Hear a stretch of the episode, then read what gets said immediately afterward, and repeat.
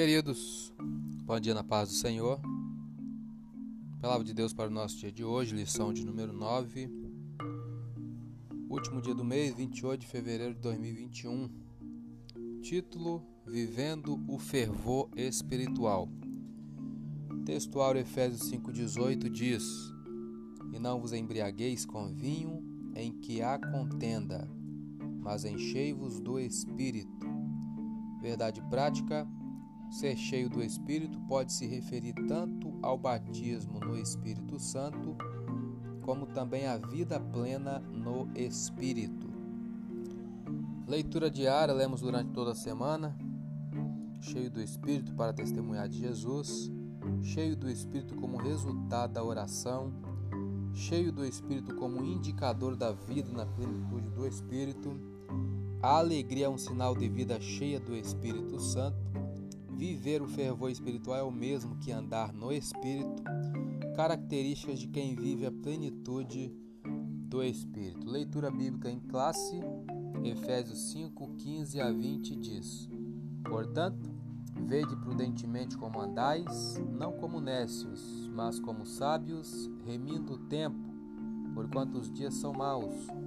Pelo que não sejais insensatos, mas entendei qual seja a vontade do Senhor e não vos embriagueis com vinho em que há contenda, mas enchei-vos do Espírito, falando entre vós com salmos e hinos e cânticos espirituais, cantando e salmodiando ao Senhor no vosso coração, dando sempre graças por tudo a nosso Deus e Pai, em nome de nosso Senhor Jesus Cristo. O objetivo geral dessa lição é mostrar a necessidade de se viver o fervor espiritual. Objetivos específicos: destacar a importância da devoção na vida do crente pela palavra e oração, no tópico 1. Tópico 2: enfatizar a importância de manter-se cheio do Espírito. Tópico 3: queremos ler prevenir a respeito da frieza espiritual. Durante a semana lemos, já adiantamos alguma coisa da revista, como comentário, introdução. O tópico 1, o tópico 2, todo ele. E agora nós vamos para o tópico 3. Vigilantes contra a frieza espiritual. Você deve se lembrar de que um dos requisitos para compor o grupo dos sete diáconos era ser cheios do Espírito, tá lá em Atos 6,3. Como identificar alguém cheio do Espírito? O apóstolo apresenta pelo menos três características. Primeira característica, o testemunho transbordante. Segunda, a vida de gratidão. E terceira, a submissão. Né? Então vamos ao ponto 1, um, testemunho transbordante. Versículo 19 como base. Vamos ler o que diz o versículo 19 aqui de Efésios 5. Falando entre vós com salmos e hinos e cânticos espirituais, cantando e salmodiando ao Senhor no vosso coração é um sinal evidente. Os cânticos são expressões de alegria e de louvor a Deus, além da função de instruir a igreja. Os cristãos expressam por meio dos hinos seus anseios, suas esperanças, aquilo que acreditam estar inspirado na vida das personagens bíblicas e nas promessas divinas. Os salmos são o saltério de Israel, o livro dos salmos, aos quais o Espírito dava uma vida nova Muitos deles são adaptados à música ainda hoje no judaísmo e no cristianismo. Os hinos são uma referência às primeiras composições cristãs e lamentamos o fato de não terem sobrevivido, mas algumas de suas estrofes estão no Novo Testamento. Filipenses 2, 5 a 11 é um bom exemplo. Os cânticos espirituais, palavras não premeditadas cantadas no Espírito durante a adoração, são um poderoso meio de edificação que contribui para a glória de Deus. Ponto 2. Dar graça em tudo, que é o versículo 20, a base. Diz assim o versículo 20: Dando sempre graças por tudo a nosso Deus e Pai, em nome de nosso Senhor Jesus Cristo.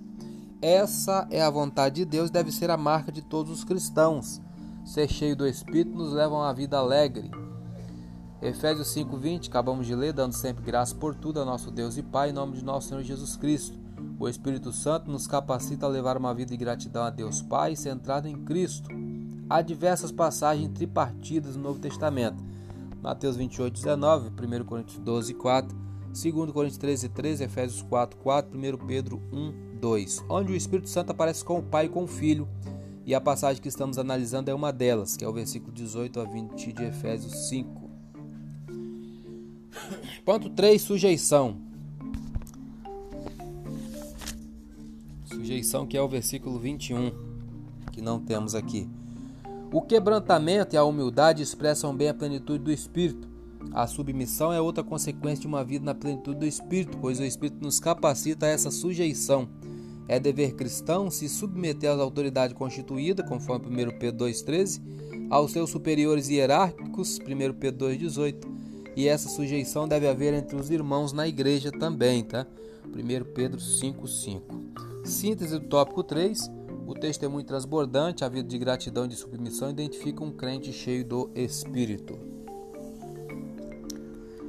Subsídio Vida Cristã. Não temos na revista do aluno isso. Mas ouça a terceira marca do Espírito, sujeitando-vos uns aos outros no temor de Deus. Creio que a melhor prova de alguém estar cheio do Espírito é o quebrantamento e a humildade. Eles não são opção. São pontos que tornam fácil sujeitarmos-nos aos outros irmãos. Em meu ministério de ensino encontro uma grande, uma grande diferença nas pessoas. Isso é o comentarista dizendo. Quando você leva a palavra de Deus a certas pessoas, elas ficam ofendidas. Outras dizem: Ah, não, não concordo com você. E muitas não se deixam ensinar. Mas quando estão cheias do Espírito Santo mesmo, também estarão dispostas a aprender. Você pode falar em muitas línguas, mas se não tem um espírito pronto para aprender, eu pergunto que tipo de espírito você tem. Os professores não são perfeitos e seus ensinamentos às vezes têm falhas. Às vezes você pode ter o direito de questionar o que diz e discordar, mas se você tem o Espírito de Deus, irá questioná-los com mansidão, num tom fraterno. Ao invés de ficar ofendido e sair zangado, você chegará até o professor com um espírito dócil e cortês e dirá: Talvez eu não tenha entendido muito bem o Senhor ou não tenha captado o sentido. Ah, como é maravilhoso esse espírito de sujeição de uns para com os outros no temor de Deus. Conclusão: o significado de enchei-vos do Espírito é ter a vida cristã na plenitude do Espírito Santo.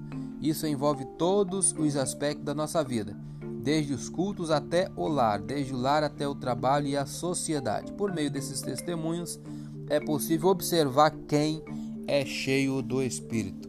Eu sou Elias Rodrigues, essa foi mais uma leitura diária de hoje da lição bíblica da Escola Dominical. Compartilhe essa mensagem com seu grupo de amigos e que Deus nos abençoe. Amém.